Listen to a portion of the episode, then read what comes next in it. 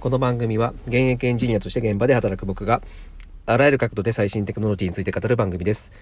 えー時間のない皆様に少しでも最新テクノロジーのトレンドというものを掴んでいただくことが目的となります。はい、えー今日のテーマなんですけれども、えー仮説を立てる、癖をつける、つけようという、えーテーマにしたいというふうに思います。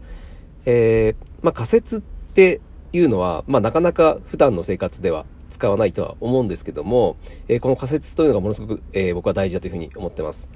まあ、今日のですね、えーちょっとまあ会社の中でですね、えちょっと若手の、えーと、開発をしているメンバーの子がですね、まあ、ここ1週間ぐらいですかね、まあ、同じような、え不具合、うん、同じ不具合で、えそれが当初とも解消できないっていうことで、非常に悩んでいてですね、まあ、えどうや、どういう経緯なのかとか、まあ、どうやって今やってんのっていう感じで、ちょっと話を聞いたんですけども、ただ、まあ、話を聞く限りですね、えっ、と、え、じゃあ、ここで撮った、このタイミングで撮ったログ、まあ、ログっていうのは、その、プログラムを走らせた時に、えー記録を残すことをログって言うんですけども、えーこの時撮ったログってどうなってるの？みたいなことを聞くと、すいません、ちょっとそこま、まだ撮ってなかったです、みたいなことを言ってるんですね。え、これを、えっ、と、解消させようと思って、この不具合を解消させようと思った時に、えっ、と、ここのログを確認しないってありえなくない？みたいな、ちょっと話になってですね。まあ、えっ、と、まあ、もろもろ聞いた感じだと、えっ、と、まあ、一番の問題点は何だったのかっていうのが、やっぱそこの、えー仮説を立てながら、えーそのデバッグ、デバッグというのは、えっ、と、そのバグを見つけ出す行為のことをデバッグって言うんですけども、みえっ、と、仮説を立てながらデバッグしなしていなかったというのが、えー一番の問題点なのかなというふうに思いました。うん。で、まず、何か物事を、えー解決しようと思った時に、えーその、えーまあ、問題になっている原因がどこなのかどうかっていうのを、まず仮説を立てるんですよ。うん。えっ、と、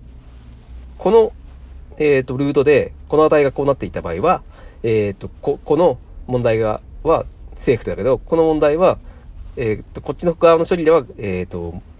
まだ問題が残ってるよねっていう感じで、どんどんどんどん、その、可能性があるところ、問題、原因がある可能性があるところを絞っていくんですね。うん、基本的には。絞っていって、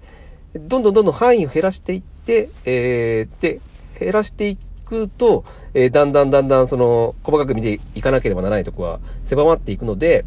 そこで、えっ、と、原因を突き止めるんですね。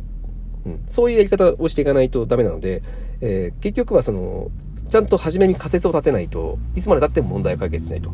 いうところになります。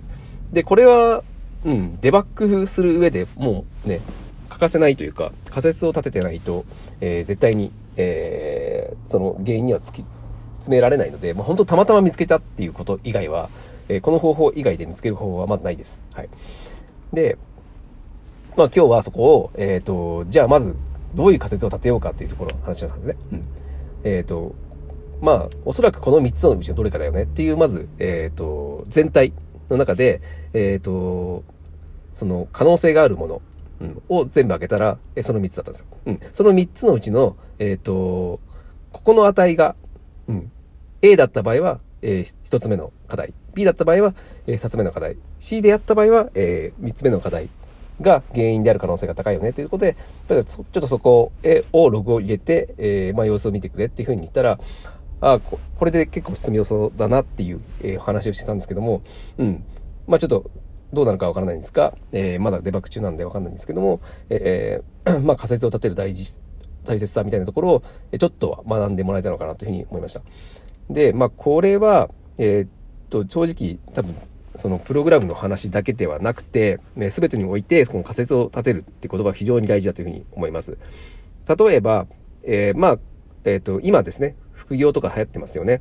えーえっと、まあ、ブログやってる人とか結構多いと思うんですよ。で、ブログも、あれもそうなんですよ。あの、ただ書いているだけだと、なかなか、えーアクセス数は伸びないんですね。で、どんどん、えー新しい仮説を立ててくると。うん。あれこの記事結構刺さってるじゃん。ってことは、やっぱこっち系の記事のが、えっ、と、まあ、読まれるのかなとか、えっ、と、まあ、こういう書き方をした方が読まれるのかなとか、はたまた、えーまあ、画像の挿入ちょっと多めにしたら読まれるようになったとか、うんまあその辺はちょっと SEO 対策とか、うん、その辺の細かい知識とかは入ってきてしまうんですが、ただ、えっ、と、常にですね、これ仮説を立ててないと、絶対にここはうまくいかないですね。うん。っぱ仮説を立てながら全て行っていくっていうところは、まあ、副業で例えちゃいましたけども、えー、全ての、えー、仕事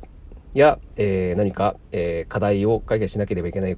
何かな、えー、困難にぶち当たった時に、えー、絶対に避けては通れない、えー、能力だというふうに思います。なので、まあ僕はこれを、えー、仮説を、仮説を立てる癖というのを、もう子供の頃から、えー、培わなければいけないことかなというふうに思ってます。うん、まあ今のね、その教育現場、うん、のことに置いてしまうと、うん、仮説を立てるっていう癖がなかなかつきにくいのかなというふうに思います。うん、やっぱなんか穴埋め問題とかが多くなかったですか？うん、今も多分そうだと思うんですけども、子供の宿題プリントとか見るとやっぱ穴埋め問題とか、まああとはね、漢字の、えっ、ー、と、ひたすら書くやつとかって、あれって意味ありますかねって思うんですよね。やっぱ仮説を立てさせるないと、うん、これってなんでこうなってるんだっけ？って、えー、それを考えて、で、自分のやった行動によってそれが正しかったのか、えー、それでも違ったのか、うん、これを、えー、癖つけてあげないと、僕勉強している意味ってあんまりないのかなと思っていて、なのでそういった意味で今の、えー、義務教育、小学校とか中学校の教育は、うん、問題があるのかなというふうに思います。で、まあ、当然これから、この先未来ですね、えー、まあ、AI というのが、えー、無視できない存在になってきて、えー、まあ、今の子供たちが、えー、まあ大人になって、その、いざ仕事に就くとなった時に、えー、大体の仕事は、おそらく AI に代替されていくんですよね。うん。そこはもう、ほぼ間違いない世界なんですね。そういった中で、えっ、ー、と、AI に対して、どこで、どこだったら日本、あと、人間を勝てるのかっていう話ってよくすると思うんですけども、その中で僕が一番やっぱ大事だと思ってるのがこの、えー、仮説を立てるっていうところなんですね。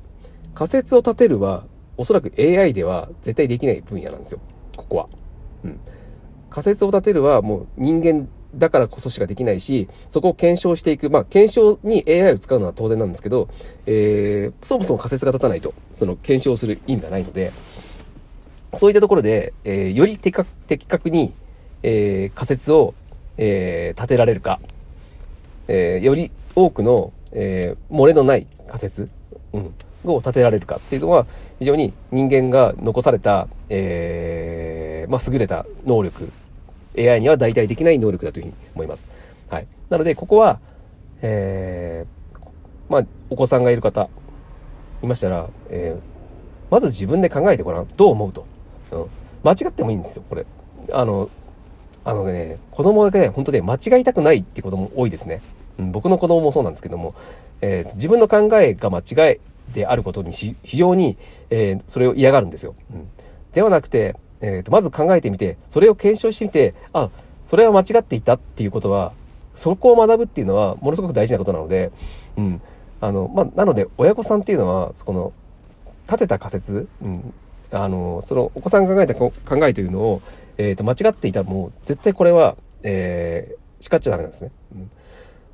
えっ、と、自分が意見を言いました。それに対して、えー、自分でその間違いだったことを気づいて、えー、認めて、えそこは違ったということは、非常に素晴らしい勉強をしているんですね。うん、そこをあんまりですね、親が言い過ぎないように、まあ、そっちの方向に持っていく、うん、ま、間違えてもいいから、まず仮説を立ててみなよっていうことを言ってあげることは非常に大事かなというふうに僕は思います。はい。えー、今日はこんなとこですね。はい、今日はですね、仮説を立てる癖をつけようという、えー、お話をさせていただきました。えー、面白かったらですね、また聞いていただけると嬉しいです。えー、今日は以上になります。それでは。